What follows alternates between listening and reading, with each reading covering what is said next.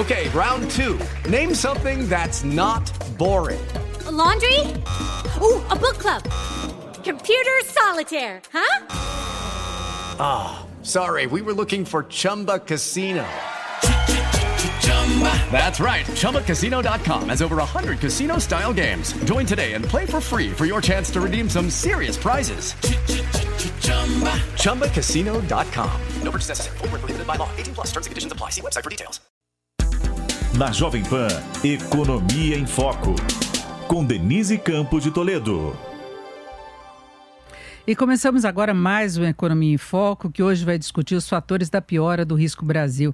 Nós temos como convidados o Cláudio Fristac, que é ex-economista do Banco Mundial, diretor da Interb Consultoria, Christoph Garman, que é diretor-gerente para as Américas da consultoria Eurasia Group, e o Adeodato Volpineto, que é sócio do Banco Modal e estrategista-chefe da Eleven Financial. Bom, eu lembro que você pode acompanhar o Economia em Foco também em vídeo, nos acesse pelo YouTube, pelo Facebook, pelo Twitter da Jovem Pan News acompanhem pelo rádio ou então no Panflix, que é o aplicativo da PAN. E o nosso tema hoje são os fatores da piora do risco Brasil. Nós tivemos aí muita volatilidade do mercado nas últimas semanas, temos várias justificativas. Eu gostaria de começar conversando com o Christopher Gama, porque nesta última semana a Eurásia anunciou uma piora da perspectiva do Brasil para 2022. Então a gente já tem uma repercussão efetiva desse ambiente que nós estamos vivendo aqui, mas eu queria saber, Christopher, quais são os fatores que estão pesando mais nessa piora da avaliação? Olha, Denise, nós na Eurase nós temos uma perspectiva, uma nota para a avaliação do impacto do ambiente político, do ambiente de negócios no curto prazo, nos próximos seis meses, e também uma nota da avaliação da perspectiva para os próximos 24 meses. O que nós fizemos na Eurásia foi, foi reduzir a nossa nota da perspectiva dos próximos 24 meses de neutro para negativo. E, no fundo, a justificativa é, muito ligada ao fato que essa confusão toda que a gente está vendo no curto prazo, que tem muito a ver com incerteza fiscal, como o governo vai lidar com essa demanda de necessidade, esse pagamento dos precatórios que foi imposto pelo Supremo, pelo o, o, o Supremo Tribunal Federal, está impactando a recuperação da economia em 2022. Então, a gente já via 2022 como um ano muito complicado. É uma eleição que muito provavelmente vai ser é, ditada por uma competição entre o ex-presidente Lula de um lado, o presidente Bolsonaro do outro. Não achamos que tem grandes chances para uma candidatura de terceira via entrar no segundo turno. Um presidente que está contestando a legitimidade das urnas é, e, portanto, vai ser uma eleição muito, muito tumultuada, com muitas série de dúvidas sobre as perspectivas de reforma saindo desse pleito. Né? Então, a razão que a gente fez essa rebaixamos a nota é que a gente olha a confusão do curto prazo, muito ligado com incertezas fiscais. Devemos ter alguma solução desse imbróglio que a equipe econômica está minimamente é, acha minimamente aceitável. Podemos conversar com isso nessa conversa aqui. Mas vai ser um processo ruidoso, difícil, é, que vai consumir as atenções políticas dos próximos dois meses. Todo esse processo, num contexto com o presidente está também é, se sentindo sitiado politicamente, e redobrando essa aposta de polarização na política, gera um ambiente do curto prazo conturbado que dificulta o trabalho do Banco Central é, de tentar ancorar expectativas do lado da inflação.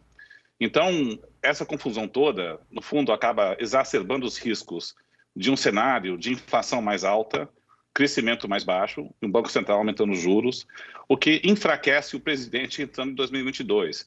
E um presidente mais fraco tende a redobrar a sua aposta num ambiente de uma estratégia de polarizar a política nacional e piora a qualidade das reformas que podem sair do Congresso. Então, eu só, de, no fundo, é uma história que a gente já estava próximo de um downgrade para, para o ano que vem, e essa confusão toda do curto prazo exacerbou as nossas preocupações. Mas no curtíssimo prazo, não achamos que a política fiscal vai ter uma desandada séria. A equipe econômica deve conseguir negociar um acordo na PEC dos precatórios minimamente aceitável, mas não vai ser um processo fácil. Agora eu queria saber do Adeodato, que acompanha no dia a dia e o comportamento do mercado financeiro. Adeodato, essa PEC dos precatórios pegou muito mal no mercado, a repercussão foi negativa, assim como a proposta do imposto de renda, que vem se arrastando, virou uma verdadeira novela com várias alterações e capítulos diferentes. Não é? Tem preocupação séria do lado fiscal e, e eu percebo aí entre analistas de mercado um certo questionamento com relação à postura liberal de Paulo Guedes e o compromisso efetivo com o ajuste fiscal. Eu queria saber se hoje você partilha dessa visão de parte do mercado financeiro. Denise, é, vamos lá, você colocou muita coisa ao mesmo tempo aqui. É, vamos de trás para frente aqui. Em relação à postura do Paulo Guedes, a gente passou um ciclo de, de promessa excessiva, de expectativa excessiva, e tem uma puseram uma pitada de, de, de, história do Joaquim Levi na, na, na, no caminho do Paulo Guedes, né, em que o próprio governo não ajuda, é, não contribuiu, e o Guedes foi, vem tentando aí se, se, é, se manter ou, ou é, fazer com que se acredite em uma agenda liberal que na prática não aconteceu. É, acho que eles foram bastante é, ágeis num primeiro momento, aproveitando o capital político da chegada, as primeiras reformas, aquilo que se fez, e isso foi se perdendo ao longo do tempo. Você bem sabe, Denise, que ao longo dos últimos dois anos é, a gente foi voz muito dissonante do consenso em relação ao nível de pragmatismo e, e da visão de risco é, que a gente via tanto é, à luz é, do lado fiscal, nessa combinação política. Em janeiro do ano passado, a gente publicou um material que acabou reverberando bastante, você lembra, falando em relação a, a, ao risco de baixar demais a taxa Selic, que a gente não acreditava é, em reforma administrativa e nem tributária e não acreditava que a, as expectativas seriam capazes de ficar ancoradas do lado fiscal, porque nos parecia que a mão poderia ser perdida. É, naquele momento a gente passou como pessimista ou passou como, como é, alguém que eventualmente torcia contra, mas nada mais era do, do que simplesmente observar é, a, a, aquilo que realmente fazia a diferença é, e as motivações por trás de tudo que o governo vinha, vinha tomando. É claro que a pandemia mudou toda a dinâmica, ou pelo menos desviou o foco de atenção, e do lado fiscal, o, o o que a gente capturou na reforma previdenciária, a gente entregou muito mais é, a partir de todas as rodadas de, de auxílio emergencial e tudo que foi feito. É, e aqui não tem uma discussão é, sobre o lado social é, do, do auxílio emergencial, mas da derivada é, econômica e estrutural. Então, quando a gente chega para os eventos mais recentes, eu acho que a, a, a proposta de reforma tributária que foi apresentada, né, ou reforma do IR, para mim ela é ruim inteira. Ela, ela, ela conseguiu ser ruim para todo mundo de todo jeito, criando um desequilíbrio é, muito maior sobre, sobre atividade, produção, é, enfim, empurrando o brasileiro numa direção equivocada, acho que não à toa, e até ainda bem que não prosperou como ela foi apresentada. E, e a PEC dos precatórios, ela foi mais uma, mais uma é, quase que uma cereja do bolo, mas já no momento em que havia um descrédito muito grande em relação ao compromisso do governo. Né? Nós viramos reféns de arrimos semânticos aí de liberalismo, enquanto se busca enlouquecidamente espaço orçamentário é, para um, um, um projeto e para um processo que está longe de ser aquele comprometido com uma ancoragem de expectativa e estabilidade de longo prazo. E agora eu queria saber de Cláudio Fristac qual a sua avaliação em relação a esse cenário, esses pontos que foram colocados pelo Adeodato e pelo Christopher. Bem, minha tendência é concordar tanto com o Christopher quanto com o Deodato. É ruim essa coisa quando a gente começa a concordar todo mundo, né? Mas, mas enfim, deixa eu, eu, vou tentar mais ou menos sintetizar a minha visão. Ah, acho que, em primeiro lugar, nós estamos numa situação extremamente difícil, no curto prazo, mas também no médio prazo. Ou seja, no horizonte de um ano, digamos assim, quer dizer, até o, pensando um pouquinho no ciclo eleitoral, mas também em 2023, quer dizer, pós-ciclo eleitoral. Nós temos, nós temos, de um lado, uma incerteza crescente que é uma incerteza, você pode dizer, risco idiosincrático, nosso específico aqui do, do Brasil. Enfim, e está crescendo. E não está ainda plenamente precificado uh, pelo mercado. Está sendo precificado agora, pelo menos, essa é a nossa percepção. Eu acho que nós vamos ter mais inflação esse ano e ano que vem, bem mais inflação. Vamos ter menos crescimento o Banco Central está numa situação de crescente dificuldade como lidar com essa situação. Então, esse é o primeiro ponto. Enfim, isso, obviamente, e já foi dito aqui pelo Luiz, e também, também pelo Adeodato, isso não é uma sinalização muito boa para quem quer se reeleger. O incumbente tem uma vantagem muito grande, tem recursos de poder muito grandes, mas esses recursos de poder estão se esvaindo, digamos assim, entre os dedos do presidente, basicamente por uma questão de incompetência política e a estratégia que ele usa, não é de hoje, de apelar para os elementos extremos, digamos assim, de sua base. Isso basicamente está destruindo, pelo menos na nossa percepção, seus recursos de poder.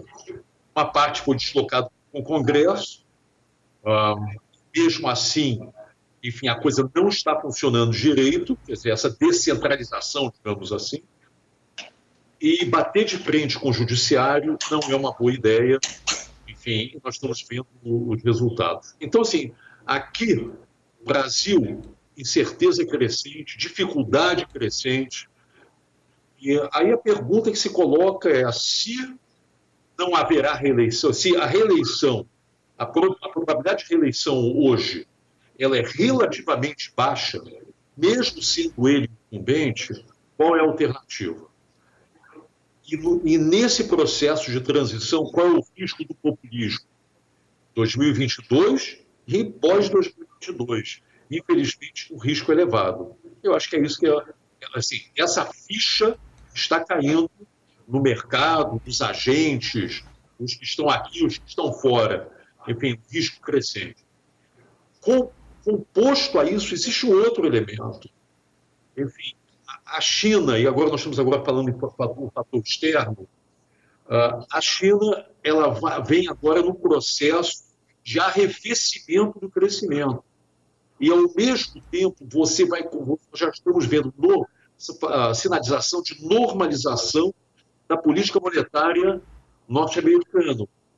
Tem enfim, quando você soma esses dois, os preços das commodities que são importantíssimos para a gente, enfim, fator China e o fator FED, fator Banco Central Americano, realmente são, são fatores adversos. Eu vendo, nós estamos vendo pelo menos uma janela que está se fechando para o nosso país.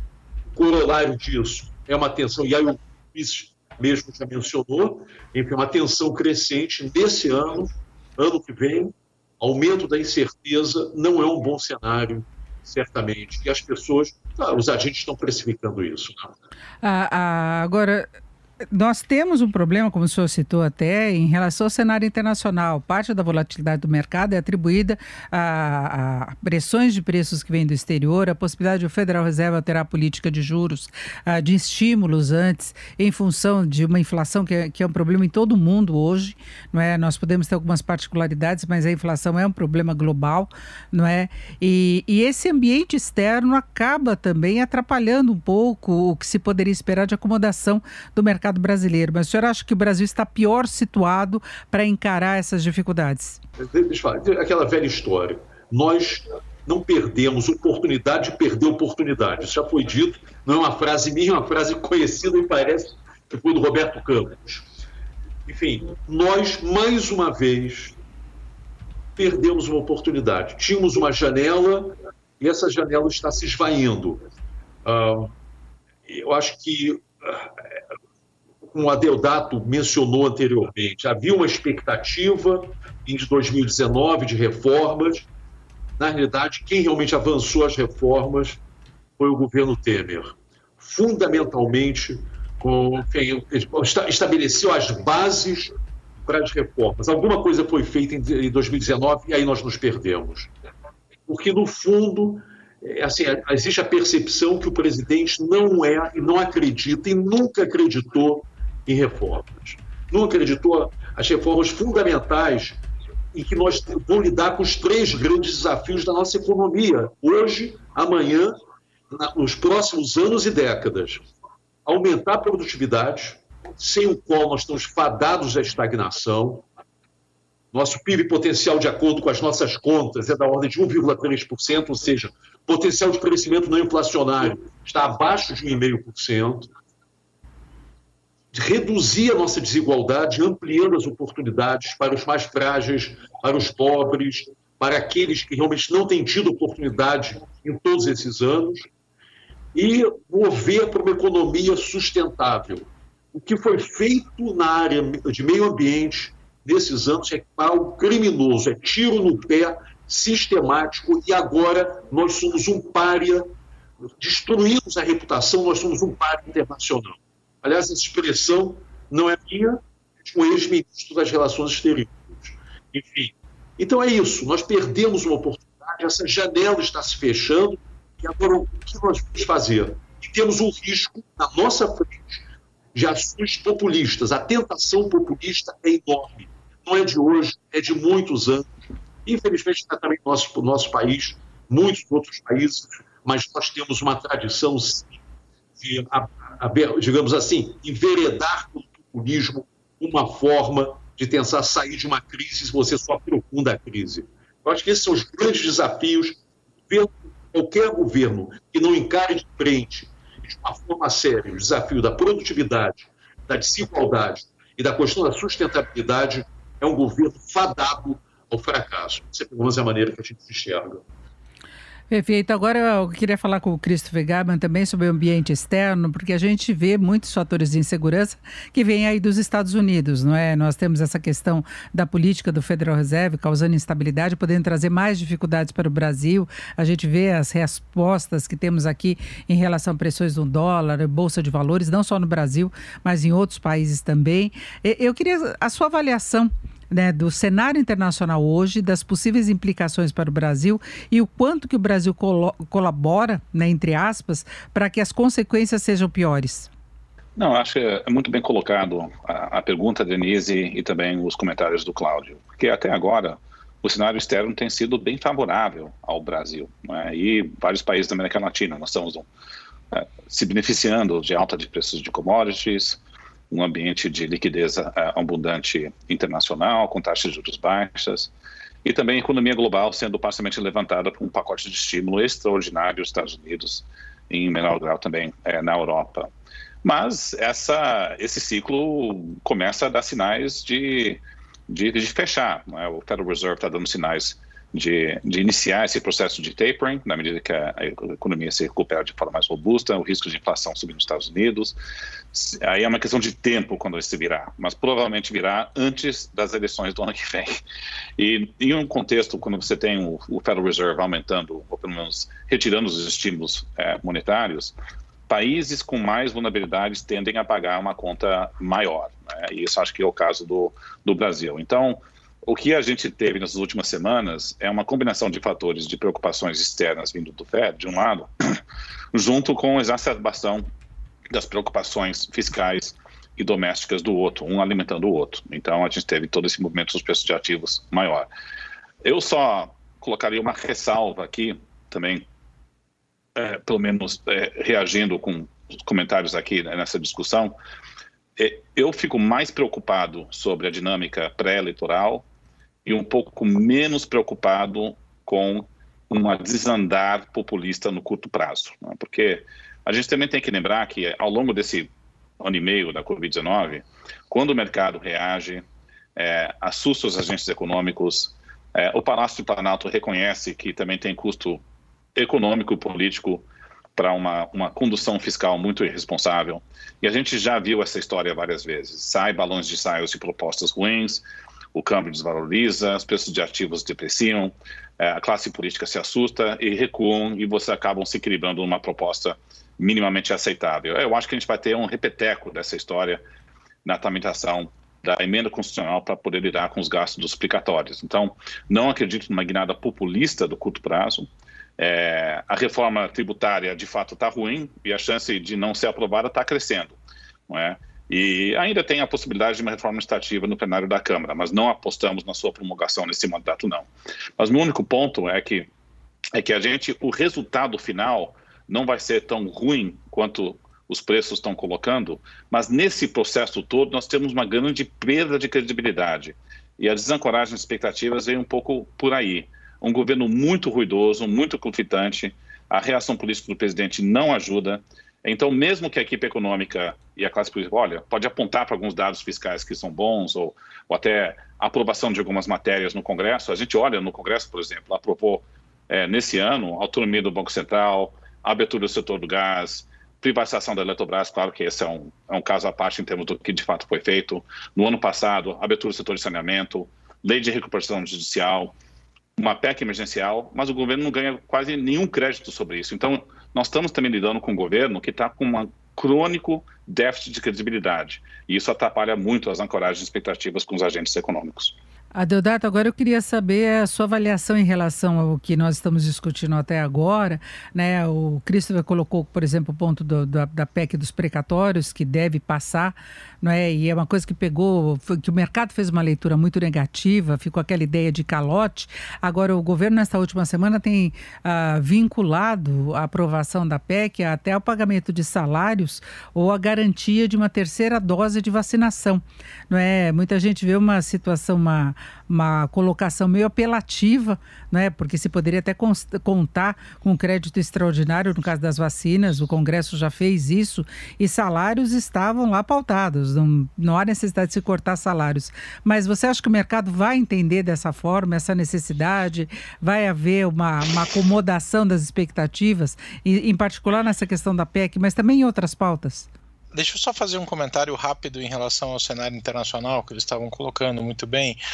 É, em, em, primeiro lugar, é muito curioso, né? Depois do que a gente viveu é, 2008 para cá e todas as rodadas de quantitative easing e como a liquidez é, subverteu né, a eficácia do próprio juro como instrumento de política monetária, é, quando a gente fala em retirar a liquidez, a gente chama isso de, de normalização, né? Ainda que há uma década e meio normal tenha virado enxurrada de liquidez e não o contrário. Né?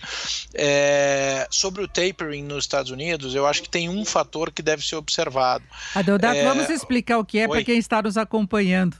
O tapering que foi citado, é assim, é, o Banco Central americano coloca muito dinheiro é, em, em, circulação a partir de um processo de recompra de títulos. Ele compra títulos em troca é, é de botar dinheiro em circulação. O que o Banco Central americano está dizendo é o seguinte: olha, pode ser que eu retire um pouco, que eu diminua o ritmo de compra, coloque menos dinheiro em circulação, e daí existe uma preocupação de que com menos dinheiro em circulação, a atividade econômica seja, é, seja menor, e daí isso pode ser pior para mercados emergentes é, e, e afins. Agora, tem um ponto que é importante.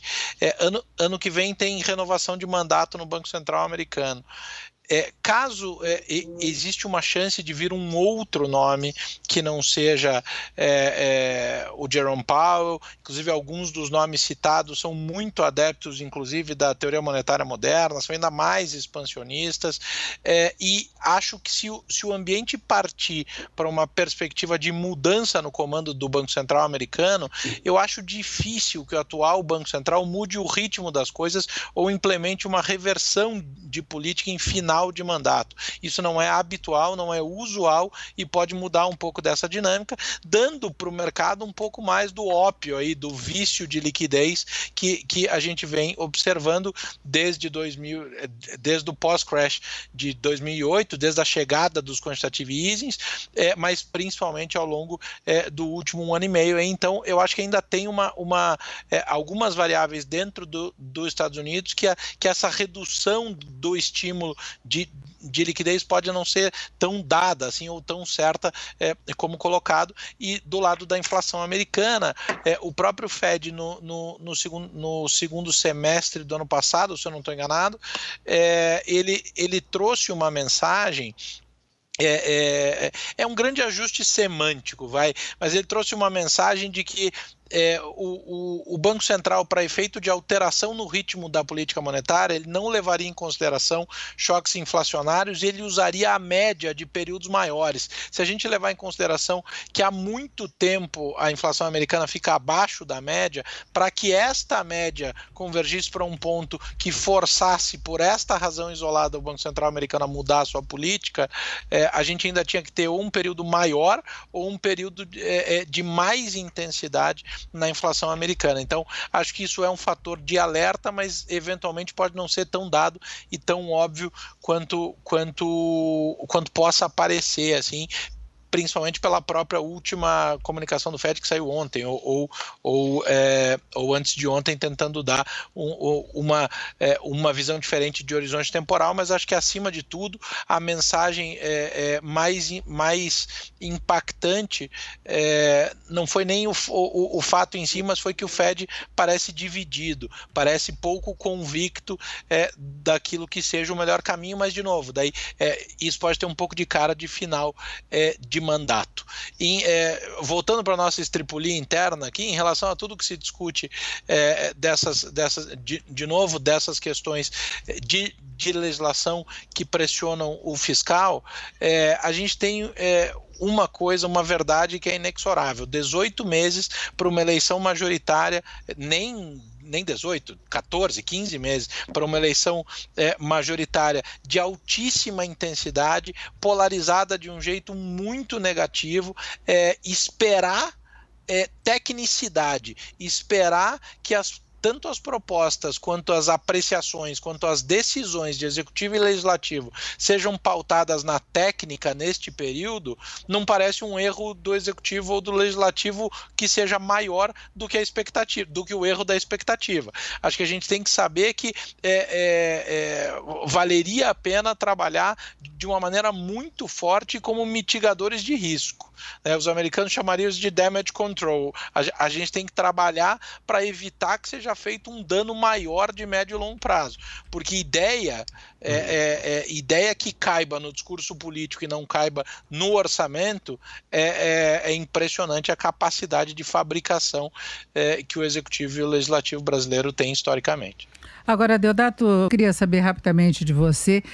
Eu percebo uma mudança do tom do mercado, da avaliação do mercado em relação aos procedimentos do governo de modo geral, e em particular de Paulo Guedes. Denise, o mercado advoga em causa própria, Denise. Quantas vezes eu já disse isso para você aqui?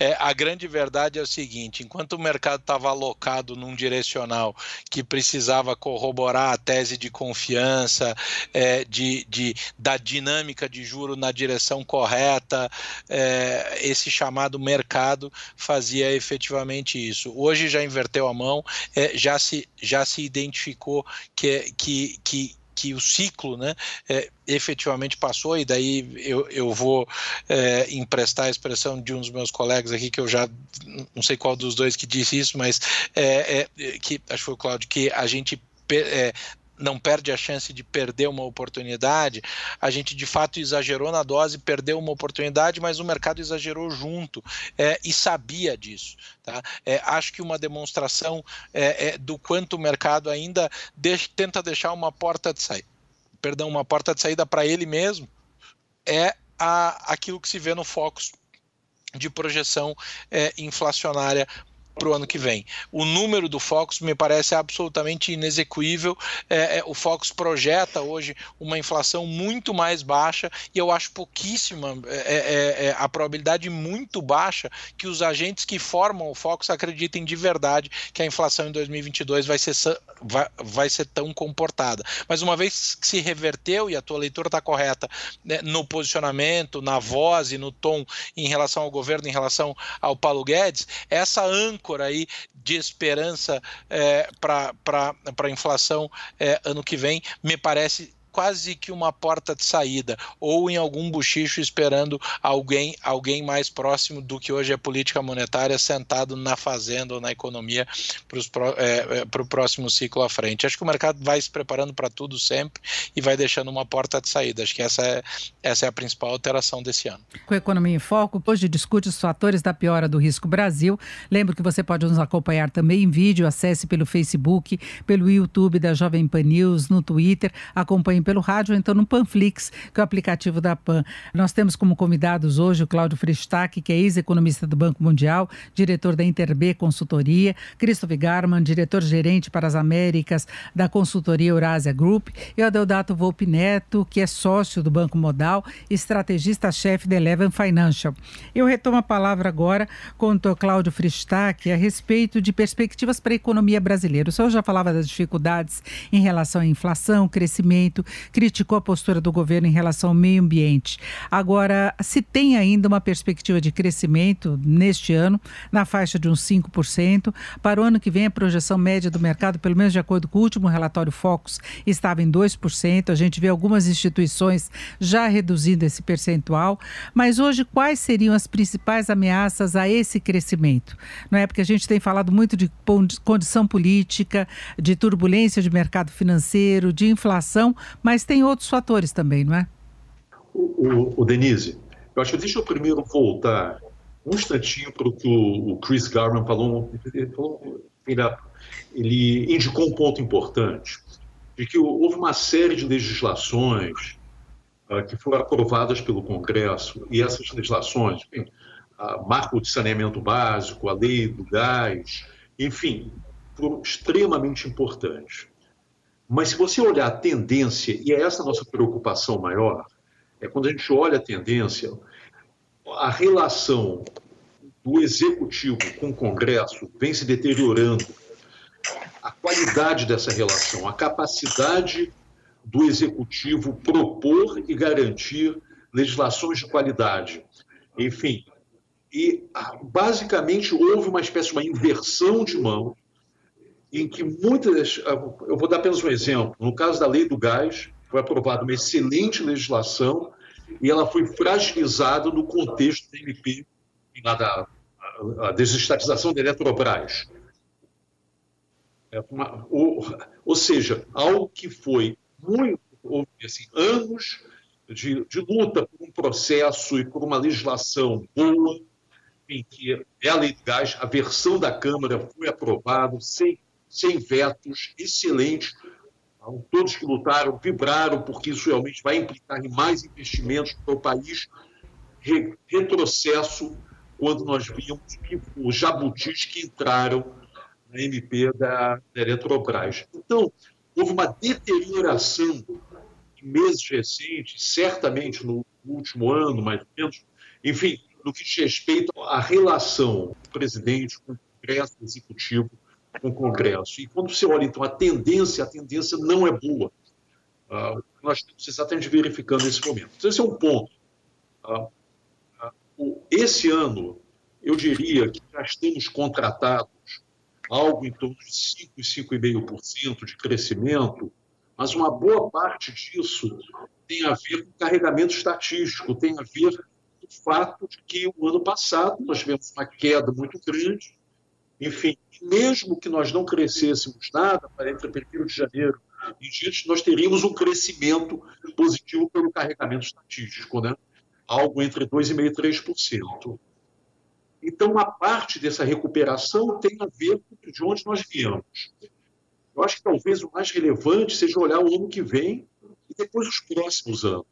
Eu concordo com a Deodato, eu acho que o mercado é muito. Se você olha enfim, o, o boletim Focus para o ano que vem, no que diz respeito certamente, enfim, as previsões, as projeções de PCA do, da, da, inflação oficial, né, são extremamente otimistas. Enfim, o crescimento projetado, previsto, está, vem caindo. Nós vamos ver o que vai acontecer na segunda-feira.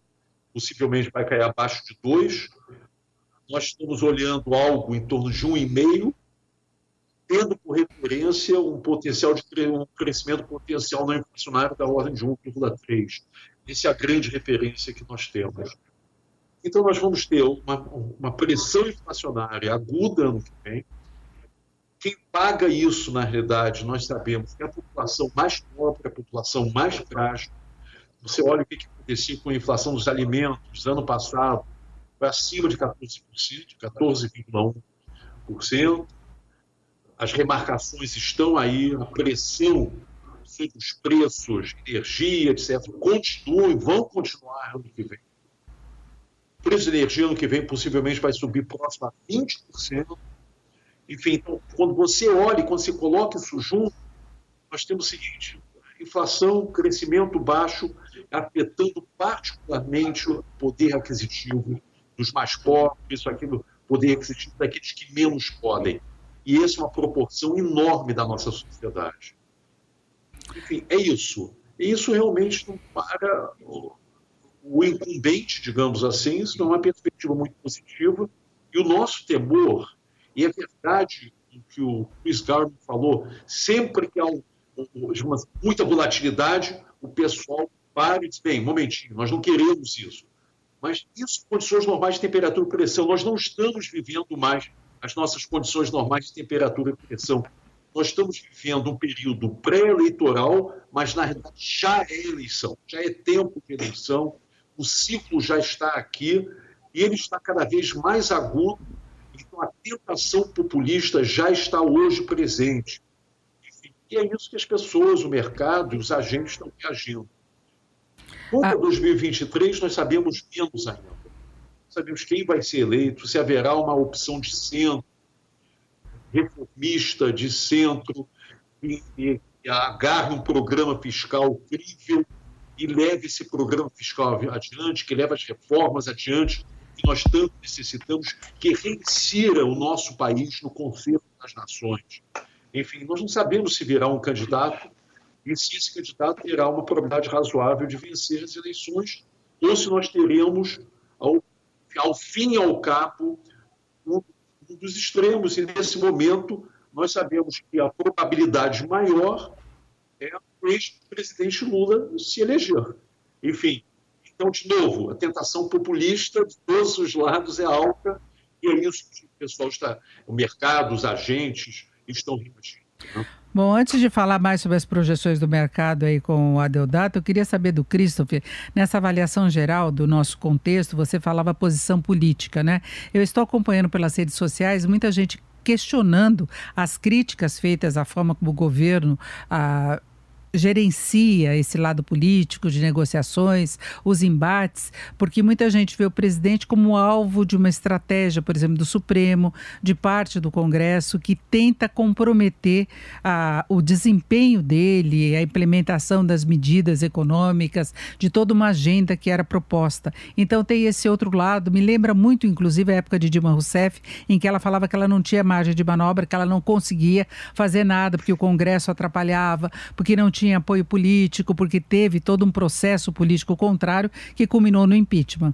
Não é? Então a gente vê ah, do lado dos apoiadores mesmo, desde sempre do presidente Bolsonaro, essas críticas, né? e estou acompanhando aqui pelas redes sociais o que estão escrevendo. Agora, do ponto de vista técnico, Christopher, como é que você vê eh, as implicações da política, esse cenário, o potencial de agenda, de repente, conseguir avançar? Não, pois é, eu acho que você você bem colocou, Denise, que cada lado tem uma, um diagnóstico semelhante. O Supremo Tribunal Federal, parte da classe política, enxerga nas, na retórica do presidente as críticas ao voto eletrônico, denúncias de fraude, como um executivo que está saindo do seu quadrado, é, representando uma ameaça às regras democráticas. E dentro do Palácio Planalto, eles têm uma visão semelhante onde eles se sentem vitimizados por um Supremo que está tomando decisões fora do seu quadrado, é, é, dificultando o, o, trabalho do Executivo, extrapolando nos, nos, seus limites. E a leitura do Passo Planalto é que tudo isso, toda a CPI é, no Senado, a reação dos agentes, é corroboração da tese que o chamado establishment está né, querendo dificultar e minar o, o trabalho do, do, executivo e até tirá-lo do poder. Então, cada um tem um, um diagnóstico semelhante, o que significa que dificilmente cada um desses lados vai recuar. Né? Então, é claro que tem limites até para onde essa tensão institucional vai, vai nos levar, mas num ambiente tão conturbado, isso dificulta o trabalho no Congresso, exacerba as percepções de risco, e eu diria que essa retórica e belicosidade institucional piora na medida que o presidente está mais fraco, né? porque ele, a leitura do presidente é num ambiente de fragilidade, eu preciso alimentar as minhas bases. E o presidente foi eleito em um ambiente perante a opinião pública de grande descrédito perante as instituições. A gente tem que lembrar que é, assim, a credibilidade do judiciário está baixa, da mídia está baixa, do Congresso está baixa, das lideranças políticas está baixa. O presidente bebeu dessa fonte. É, então, na medida que ele degladeia com essas instituições, encontra um eco perante uma parcela da opinião pública brasileira. Então, não é uma estratégia maluca em termos de estratégia meramente política, mas é uma estratégia de sobrevivência. E, infelizmente, acho que nós vamos estar nesse ambiente até a própria eleição. Agora, se algo é possível para poder ser feito no Congresso, concordo plenamente. Nós estamos num período pré-eleitoral e acho que muitas vezes lideranças e até, mesmo o Palácio Planalto vislumbrando um cenário de inflação mais alta, comprometendo o poder de renda de famílias mais é, com, com menor renda e mais pobres. Aí a resposta é: precisamos maximizar o tamanho do Bolsa Família, mas ao fazer esse movimento de forma que coloca em dúvida o manejo das contas fiscais e exacerba toda a preocupação que nós estamos vendo do mercado, isso, essa incerteza piora as expectativas de inflação. Então, no fundo, ao tentar é, tomar um remédio para tentar compensar parte desse aumento da inflação, você dificulta o trabalho do Banco Central controlar expectativas, porque o câmbio fica mais depreciado, você não tem ajuda do lado da inflação, então é, uma, é, uma, é um ciclo vicioso. Né? Mas eu acho que, é, a despeito de tudo isso, algumas coisas devem passar no Congresso, não acho que a agenda para por inteiro. Né? Hoje, eu diria, se a reforma tributária não avança, isso acaba sendo algo positivo em termos de expectativas. É, tá próximo de morrer essa proposta. Aí temos algumas outras propostas pequenas, mas no fundo estamos caminhando para um, um, cenário onde tudo vai depender da expectativa futura da eleição. É, e aí tudo vai depender se estamos de fato num cenário onde o presidente, o ex-presidente Lula caminham para o segundo turno, que eu acho mais provável hoje, ou o menos provável cenário de ter um, uma terceira via que possa ser competitiva. Ainda em relação à questão política, Christopher, para fecharmos esse ponto, uh, se imaginava que o presidente pudesse ficar mais fortalecido com a proximidade do Centrão, que acabou contrariando um posicionamento dele de antipolítica, de antinegociação, que veio da época da campanha. Né? Então, ele se aproximou do Centrão, que é o que de termos de mais tradicional da política brasileira, mas isso não tem representado fortalecimento, ao contrário, ele perdeu popularidade, uh, mesmo que tenha tido apoio em algumas matérias no Congresso. Olha, eu acho que o Centrão fez uma aliança tática é, com o governo Bolsonaro, não vão abandonar o governo tão cedo, até porque eles têm benefícios de poder extrair cargos e verbas é, é, até o ano que vem. E aí, no ano que vem, segundo trimestre do ano que vem, eles esses partidos vão se, decidir onde é que eles vão se posicionar. Mas é, a, o caminho para a recuperação do presidente se encontrava muito mais em dois fatores. O fim da crise sanitária, né? a vacinação está indo é, muito bem, hoje até a percentual da população vacinada com uma dose adulta no Brasil até superou dos Estados Unidos essa última semana, é impressionante isso, é, que isso permite uma recuperação da economia. É, juntado com o aumento de um Bolsa Família, né?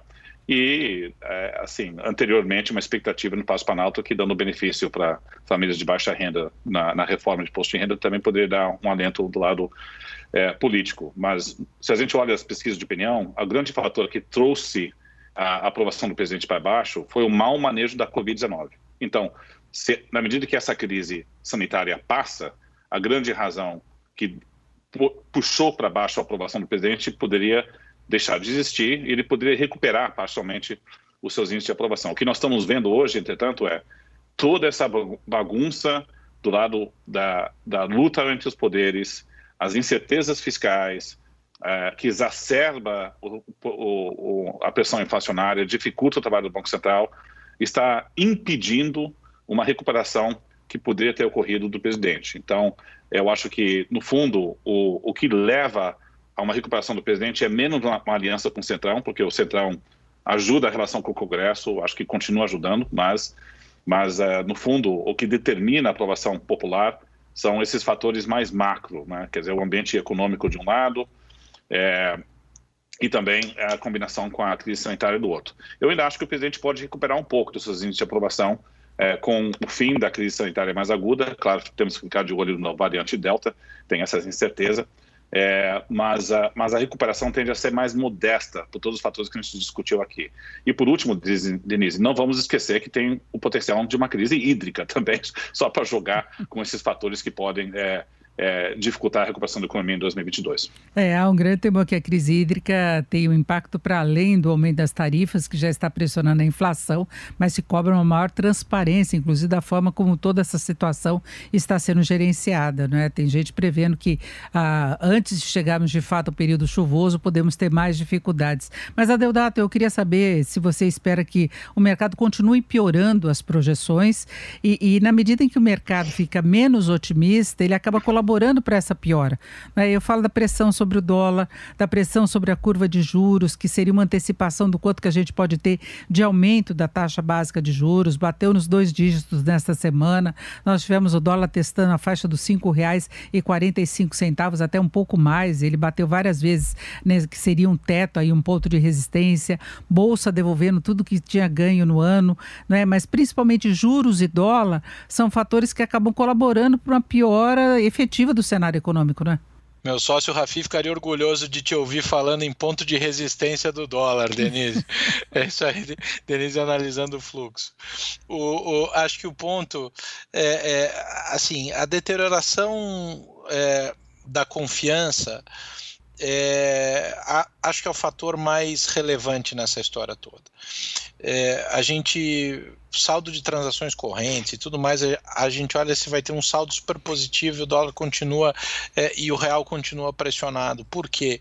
É, porque estruturalmente, quando a gente olha o que o juro fala, quando você vê a curva mais longa, ou seja, que é o longo prazo, né, que é o médio e longo prazo, é, o que se fala seguinte: perdemos a confiança que vamos manter as contas públicas sob controle.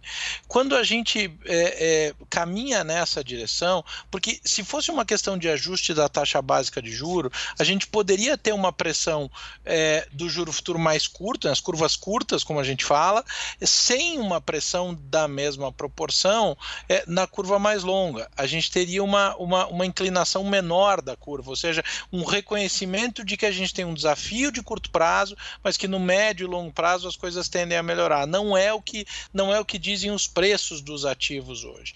Em relação é, é, ao dólar, é, como que a gente pode imaginar é, um país que que, que que quer ver a sua moeda fortalecer se não consegue dar o um mínimo de estabilidade institucional, de confiabilidade naquilo que vai construir, que vai entregar em relação à gestão do seu orçamento, em relação à, interação entre os poderes, ao equilíbrio institucional. Tudo isso é, entra na precificação do risco país. Né? É, é o tema desse nosso Economia em Foco hoje. Quando a gente fala o risco Brasil, é, é o risco ele está sendo efetivamente precificado nesse momento com a fotografia que se tem. É um filme que passa bem lentamente. O mercado, ou, ou os preços, para não usar é, a expressão mercado, é, os preços convergem para aquilo que esse filme, que é, que é passado tão lentamente assim, mostra, são frames sucessivos, né? são, são imagens sucessivas e que a fotografia de hoje, aquilo que a gente consegue enxergar, os, os, é, é, é, os, os existe um conceito em economia, na né? história do, do horizonte relevante, que os americanos usam uma expressão que é muito melhor, que é o foreseeable future, para dizer a mesma coisa, que é o futuro que a gente consegue enxergar o que a gente consegue enxergar hoje, estruturalmente, não é bom. É, e acho que aqui o Cláudio e o Christopher abordaram muito bem é, é, os temas é, em, em, relação à inflação, em relação ao impacto de produto potencial, é, em relação à produtividade.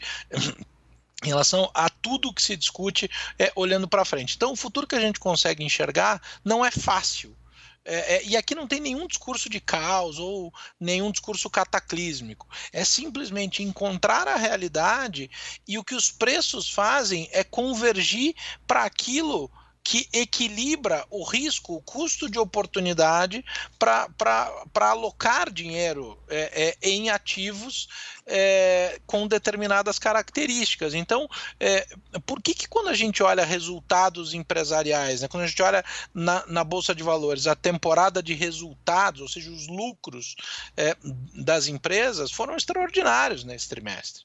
É, é, e os preços da Bolsa não refletem isso. Por quê? Porque existe um componente de risco e de perspectiva futura que, para aquele investidor, por exemplo, que tem uma visão e tem uma condição de alocar um recurso de longo prazo nas empresas, vi, isso acaba virando oportunidade. Mas o preço do mercado é ajustado no componente de fluxo, que vai cada vez alocar e vai cada vez direcionar naquilo que tem a melhor relação risco-retorno em cada janela de tempo. Então, quando a gente olha hoje para um título soberano vencimento em 2050, atrelado à inflação, é, e ele tem ontem ele estava sendo negociado a, a uma taxa é, de juro real, né, IPCA mais é, quase em 5%, 4,96% é, aproximadamente. Imagina o seguinte: se a projeção de inflação é perto de 5%, é, e, e, e, um título com risco quase zero paga 5 mais 5, ou seja, paga 10% ao ano, a gente está quase voltando naquela história do 1% ao mês no preço dos ativos. É, é, isso é muito ruim, mas isso faz com que o dinheiro rotacione, isso acaba pressionando o mercado e dá essa sensação de, de, de que as coisas são eventualmente até piores do que são de fato. Eu acho que o que a gente perdeu ao longo do ciclo anterior foi o pragmatismo, foi a capacidade de encarar as coisas como elas são de fato e dar o preço adequado. Agora a gente passa por um momento em que tudo rotaciona e aperta a perspectiva de futuro, e acho que daqui a pouco, quando a gente tiver um pouco mais de clareza naquele futuro que a gente consegue enxergar, a, as coisas tendem a se acomodar em um novo ritmo de desenvolvimento.